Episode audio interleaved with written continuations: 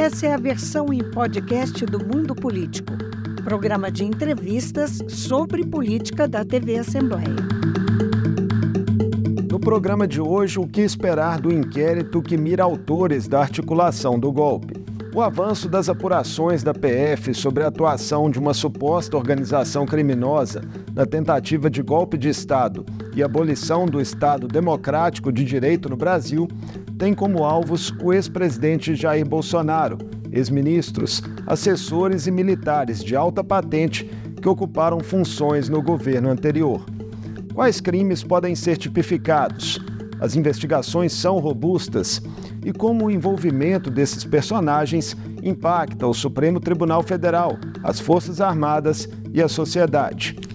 Eu converso com o advogado criminal Antônio Carlos de Almeida Castro, o Cacai. Bem-vindo ao Mundo Político, Cacai. Um prazer recebê-lo.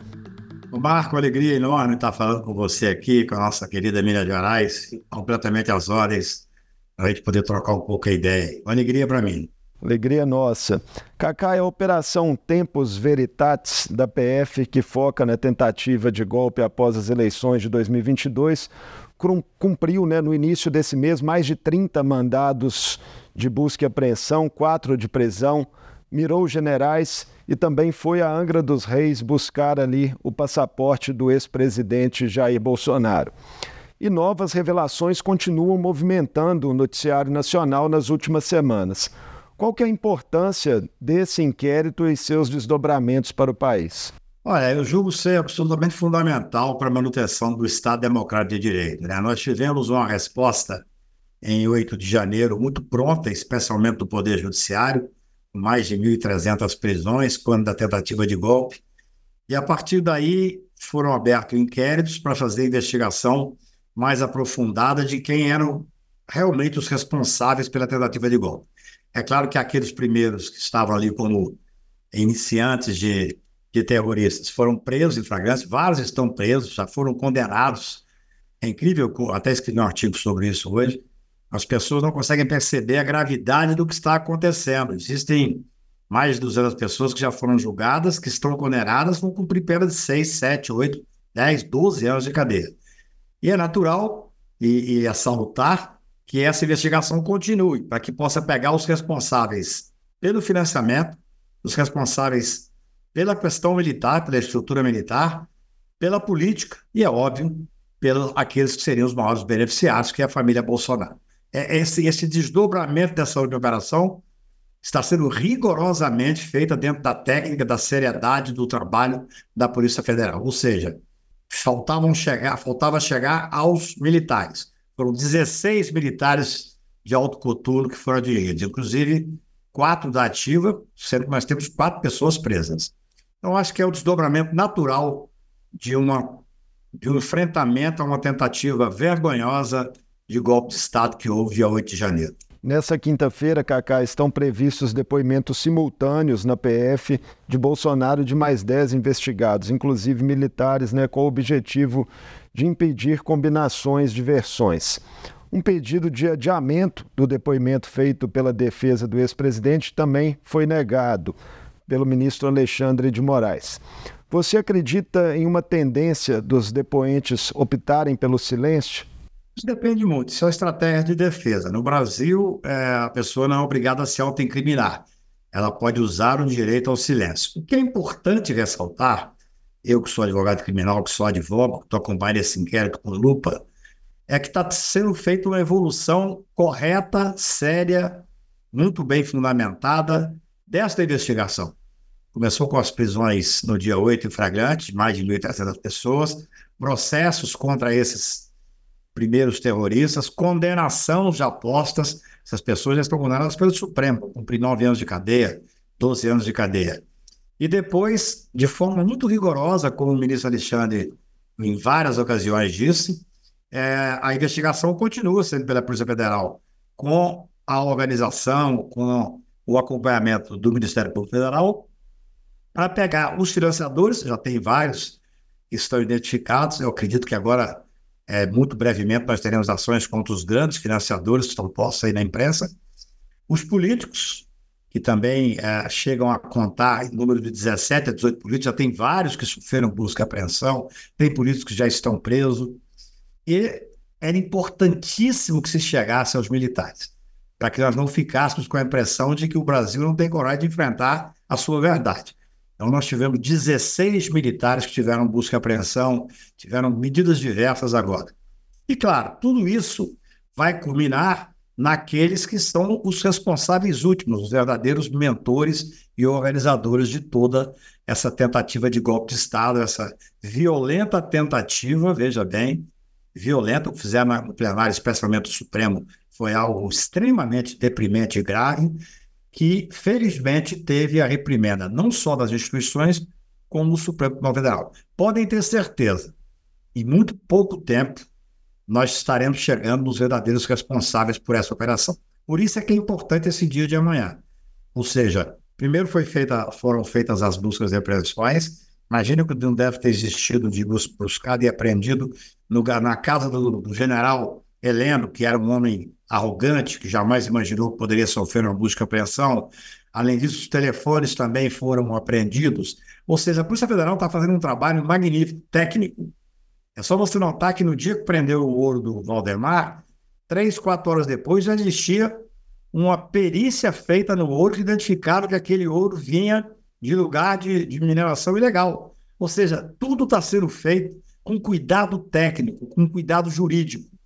Por isso é que essa operação de amanhã, a continuidade, agora com a oitiva dos investigados, é extremamente importante, porque ela se dá já com os elementos que foram é, investigados e apreendidos das operações anteriores. Nós estamos chegando num momento crucial para fazer o enfrentamento desses golpistas que fatalmente serão processados e condenados. A gravação né, de uma reunião, Cacai, é, entre Bolsonaro e seus ministros em julho de 2022 também se tornou um dos principais materiais né, dessa investigação. Qual que é o peso é, disso como prova e o que mais lhe chamou a atenção ali? Olha, é raro você ver é, conseguir ter acesso a uma prova dessa, porque aquela gravação ela estava no computador do Cid, do major que trabalhava com o Bolsonaro. E ele não teve o cuidado de tirá-la dali. É a certeza da impunidade, a certeza de que dariam um golpe, a certeza de que continuariam no poder. Por isso é que não tomaram essas providências. E olha só como a Polícia Federal, especialmente o Ministério Público, agiram bem. For, foram feitas as buscas e apreensões, o Ciro fez, o Cid fez uma delação premiada, mas o Cid não se manifestou sobre essa gravação que estava no seu, no seu computador. E a, a Polícia Federal, inteligentemente, e o Ministério Público, inteligentemente, não vieram a público para dizer por que, que o senhor não se manifestou. Não. Evoluíram as investigações, fizeram uma perícia em cima desse, desse, desse documento que foi apreendido, dessa gravação que foi apreendida no computador do CID. Depois que a gravação veio ao lume, quando da deflagração da operação, é que se mostrou o tanto que eles estavam certos de fazer o golpe.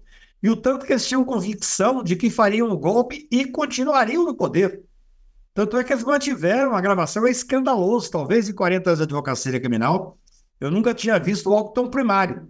Agora, o que é, que é importante, Marco, que a gente pensa, eu que sou advogado criminal, fico olhando com lupa esses detalhes, logo após a operação, a deflagração da operação, quando veio a público a, aquela, aquela a reunião presidida pelo presidente da República, que é escandalosa. Todos os que estão presentes lá devem ser chamados a depor. Tem alguns que têm responsabilidade direta no golpe, tem outros que têm responsabilidade por omissão no golpe, tem alguns que terão se justificar por que estavam ali e não se manifestaram, porque o general Heleno, ele é absolutamente claro ao dizer que tem que ter o golpe, tem que ser o golpe nessas eleições. Não há nenhum subterfúgio, não. Eles assumem estão tentando o golpe de forma muito clara, gravado, gravado por eles próprios, não podem nem alegar qualquer ilegalidade. E agora é interessante, o que, que fez a Polícia Federal? Deflagrou a operação para só depois chamar o Cídio para depor, novamente, para que ele explicasse por que, que ele não tinha dado ciência dessa gravíssima reunião que foi gravada por ele. Então, nós estamos num momento, num inquérito, eu sou advogado criminal, só faço isso na vida, que é muito raro você ver tanta prova ser colhida e da mais, das mais diversas formas que pode se imaginar. Quer dizer, as, as provas são colhidas por depoimento, por busca e apreensão de, de, de telefone, por busca e apreensão de documentos que estão junto aos computadores dos investigados. É uma, é uma abundância de prova. Talvez nós tenhamos ao final um inquérito onde a materialidade e a autoria esteja feita de uma forma tão farta que vai facilitar muito para o Ministério Público apresentar a denúncia e para o Judiciário julgar. Cacai, você já fez aí né, elogios à condição técnica das investigações. Agora, a figura do ministro Alexandre de Moraes à frente do inquérito e suas decisões né, tem irritado há tempos o bolsonarismo e a extrema-direita.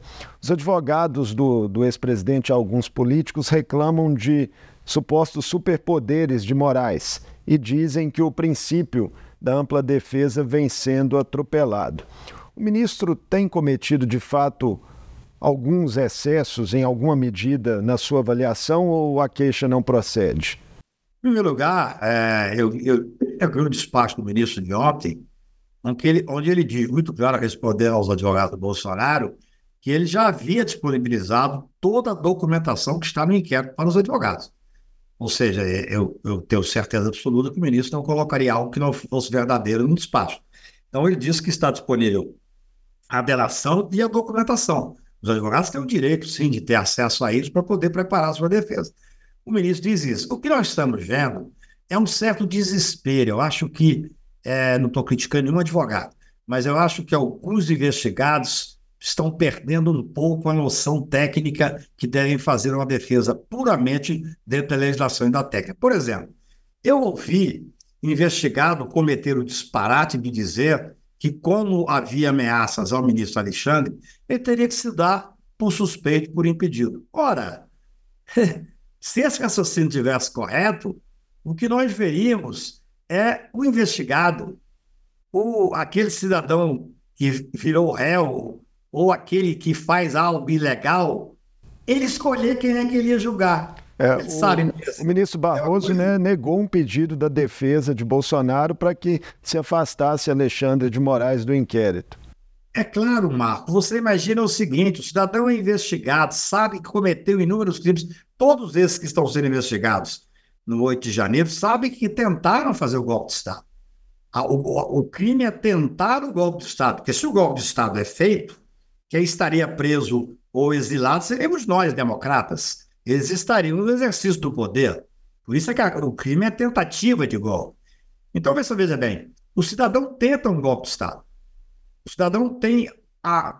Está lá no. Tá no é incrível, por incrível que pareça, colocado por escrito, que um dos objetivos seria matar ou, pelo menos, prender o ministro Alexandre. Aí eles querem que, pelo fato deles terem ameaçado, eles, os que tentaram o golpe de Estado, eles querem agora que o ministro Alexandre se dê por suspeito. Aí é muito fácil. Você escolhe quem vai ser seu jogador. Tem dois ou três ministros lá que são mais simpáticos. Você pega, então, os ministros que são mais rigorosos, faz a eles uma ameaça, e a ameaça que os caras que estão sendo investigados fizeram faz com que o ministro se dê para o suspeito. Isso é uma. É trágico, isso é de uma. É pueril. Quer dizer, na verdade, é tentativa de tirar do julgamento um ministro sério, corajoso e independente, como está demonstrando ser, como o ministro Alexandre, que está agindo dentro da absoluta legalidade. Cacai, é, o rol de condenações né, já feitas pelo Supremo é, em relação a esses atos e outras sinalizações que vêm sendo dadas por ministros. Considerado tudo isso, você acredita que há hoje um, um sentimento de coesão dentro do Supremo em relação à necessidade de respostas institucionais realmente muito sólidas a isso que aconteceu no Brasil?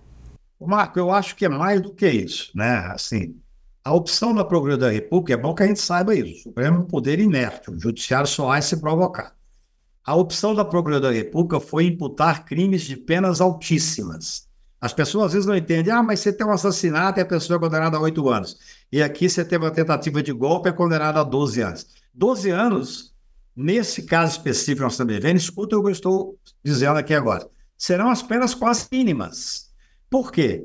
Desde que haja condenação, e haverá todos aqueles que estavam no primeiro momento ali como é, eu diria, tentando ser os primeiros a dar o golpe, os primeiros terroristas, aqueles que estão treinando para ser terroristas, que já foram presos, mil e tantos, depois julgados duzentos e tantos.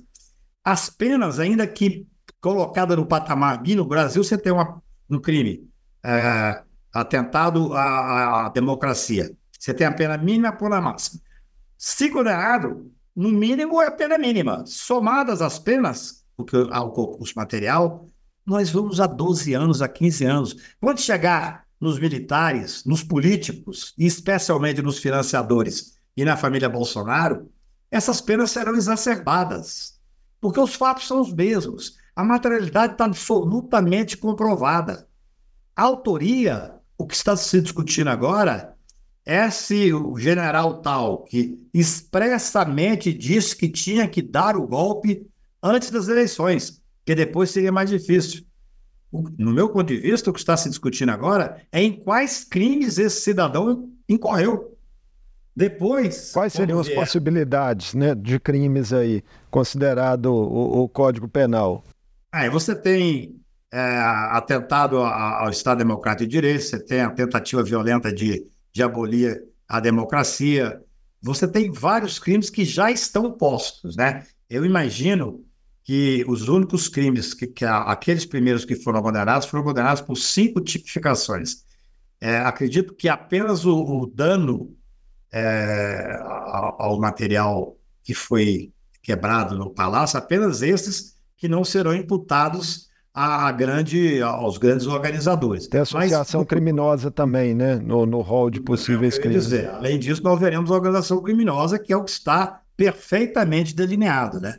Então, eu não sou, eu sou advogado garantista, eu não, não tenho júbilo nenhum de ver pessoas serem condenadas a penas altas.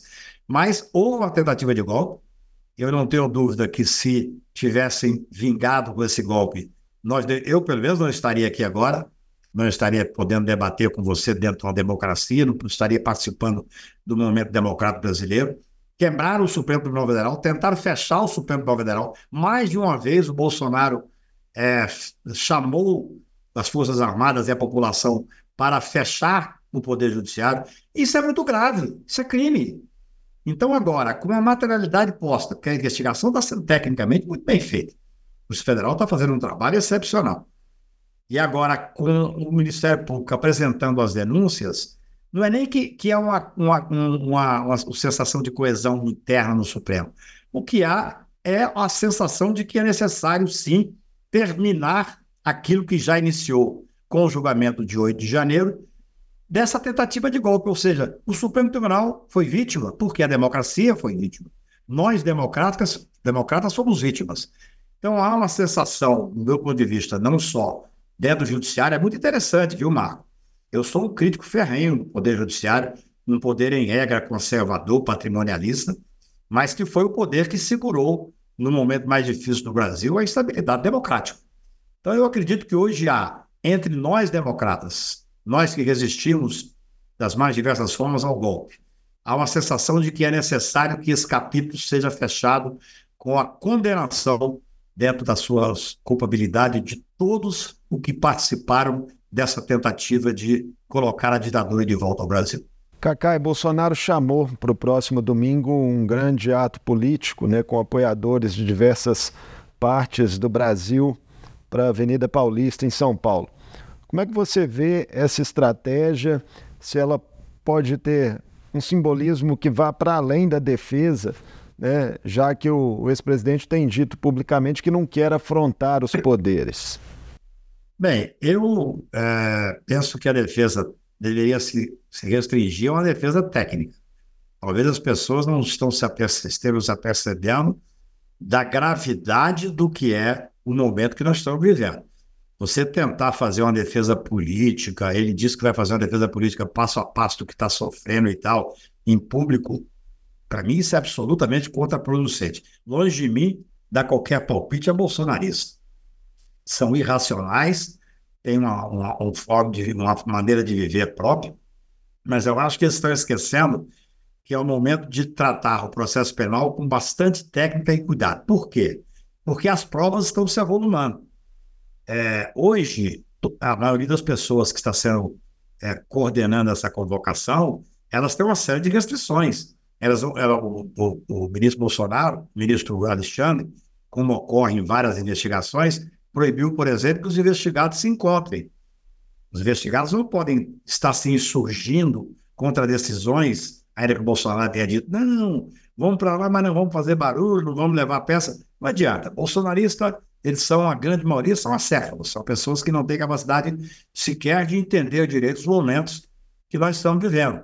Eu tenho informação que vários dos que estão presos na cadeia ainda estão vivendo como se o Bolsonaro fosse um herói, como se o Bolsonaro estivesse coordenando o Brasil.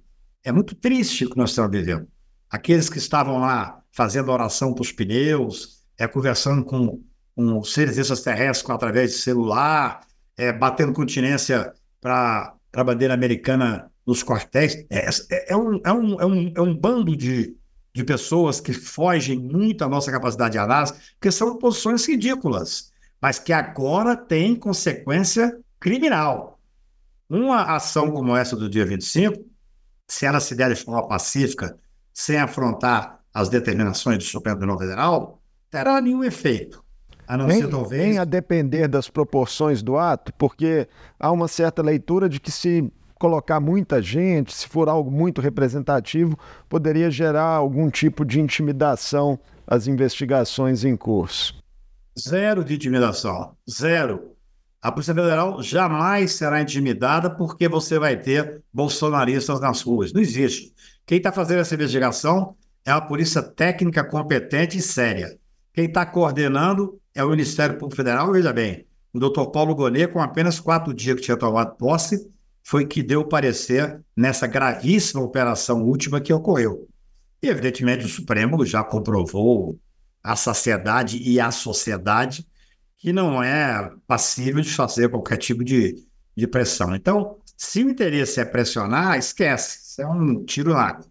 Eles têm o direito de se manifestar? Tem, nós estamos numa democracia embora eles preguem o fim da democracia, é uma coisa completamente contraditória, eles têm o direito de se manifestar. O que eu digo aqui, como advogado criminal, num momento desse, num momento sério desse, que está havendo um certo desleixo com a prova técnica, está sendo um certo desleixo com a defesa técnica.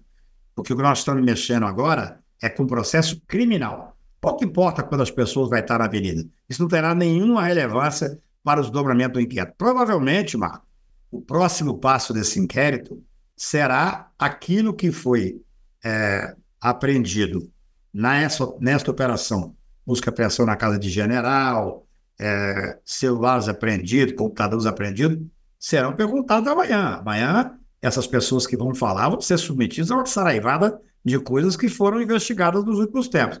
Posteriormente, nós, evidentemente, esperamos que haja um andamento normal em cima dos financiadores. Já tem aí hoje quatro ou cinco grandes financiadores que ainda não foram responsabilizados. Para que nós possamos ver, então, os políticos, é claro, tem 17 ou 18 políticos que, pela investigação, a gente chega a esse número, é, que terão que ser responsabilizados criminalmente, para depois chegar naqueles que eram os verdadeiros beneficiários do golpe, que é a, a família mais próxima e o grupo mais próximo do ex-presidente Bolsonaro. Cacai, você acredita que uma eventual prisão preventiva de Bolsonaro pode vir a se materializar? E o que, que seria necessário para caracterizá-la? Marco, eu tenho é, uma coerência constitucional que me faz defender a, a, não prisão preventiva do Bolsonaro, salvo se tiver algo em andamento que eu desconheça. Eu acho que nós temos que ser coerentes. É, eu fui o autor da ADC 43, da presunção de inocência, e nós impingimos aquilo que à época, o, o fascista do Moro dizia que era a maior derrota que ele teve e que foi a ação direta a personalidade. Por sinal, esse julgamento foi que deu ensejo à liberdade do Lula. Lula foi solto quando nós ganhamos essas ações diretas de constitucionalidade do Supremo, que é a, a não necessidade da prisão após segundo grau. Então, para mim, o ideal seria processar Bolsonaro, generais, financiadores, dando a eles o amplo direito de defesa, tudo que eles não fizeram tudo que eles vão fazer para a sociedade brasileira. Para depois, condenado e transitado e julgado, aí sim cumprir a pena. Nós não podemos, Marco, é importantíssimo que eu diga isso para vocês.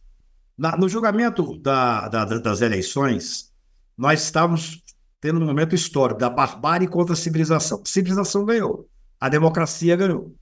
Nós não podemos usar os métodos da barbárie. Se nós agora que ganhamos, que a democracia ganhou, começarmos a usar os métodos da barbárie que eles usavam, prisão preventiva alongada, prisão para poder conseguir delação, prisões ainda sem culpa formada, nós estaremos agindo com os métodos que nós criticamos. Então a barbárie terá ganho no final. Agora, é óbvio, se houver motivo, se houver tentativa de interferir na investigação e no processo, aí é um motivo clássico que cabe prisão preventiva. E, e acontecerá. Por exemplo, eu acho uma imprudência essa manifestação do dia 25, porque ela, se transbordar para algum tipo de agressão, ninguém tem controle de tudo, poderá parecer que havia, que havia uma tentativa de interferir no processo. E pode ser um motivo de prisão preventiva, que eu espero que não ocorra. O que eu espero é que nós tenhamos julgamentos rápidos, um pleno direito de defesa, amplo direito constitucional de defesa do devido processo legal, para só depois nós responsabilizarmos criminalmente esses que atentaram contra a democracia e a dignidade da pessoa humana. Cacai, nosso tempo está acabando, mas queria te fazer uma última pergunta. Em entrevista ao Valor Econômico essa semana, o presidente do Superior Tribunal Militar, Joseli Camelo, afirma que pela primeira vez os militares seria, serão julgados de acordo com a Constituição e sem subterfúgios, é a expressão que ele usa. Qual que é o peso dessa declaração e o quão simbólica seria para o país uma efetiva responsabilização de militares de alta patente. Marca, essa declaração é importantíssima porque ela faz aquilo que nós esperamos dos militares, que eles cumpram a Constituição e que eles respeitem a Constituição. O Brasil errou muito quando do golpe de 64, quando da ditadura militar, ao não punir os torturadores e os assassinos. Esse foi um erro enorme. O próprio Bolsonaro, que foi um homem que atentou contra o regime, o próprio presidente Gás dizia que ele era um preço militar, ele teve a ousadia de, no dia da votação do impeachment da Dilma, ele evocou o general Brilhante Ustra, que é um torturador emérito que torturou a ex-presidente da República. Ele tinha que ter sido caçado naquele dia. Infelizmente, o Brasil não enfrentou o seu passado, não enfrentou a sua verdade e não puniu os militares que assassinaram e torturaram. Isso é um problema. Agora, neste momento, nós queremos fazer um encontro com o Brasil verdadeiro. Para isso é necessário que se puna a todos aqueles que tentaram, que atentaram contra o Estado Democrático de Direito, dentro da Constituição. E a Constituição diz, evidentemente, que nesse caso cabe ao Supremo Tribunal Federal julgar, e não ao Tribunal Militar. Então é muito bem-vinda essa declaração do presidente do tribunal, porque diz uma coisa muito simples. Todos nós temos que ser submetidos à Constituição. E o militar também, assim como qualquer um de nós, qualquer cidadão brasileiro. Nós devemos respeitar a Constituição e vamos lutar para que isso aconteça. Muito obrigado por mais essa conversa conosco no Mundo Político, Cacai. Obrigado a você, Marco. Um abraço grande para meus queridos mineiros aí. Tenho muita saudade de Minas Gerais. Um abraço. Um abraço. O Mundo Político fica por aqui. Obrigado por nos acompanhar e até o próximo programa. Mundo Político é uma realização da TV Assembleia de Minas. A apresentação é de Marco Antônio Soalheiro. Produção: Tayana Máximo. Edição de áudio: Ricardo Amaral. E direção: Vivian Menezes. Você pode seguir o Mundo Político nos principais tocadores de podcast. Para ver essa entrevista e outros conteúdos da TV Assembleia, é só acessar a lmg.gov.br/tv.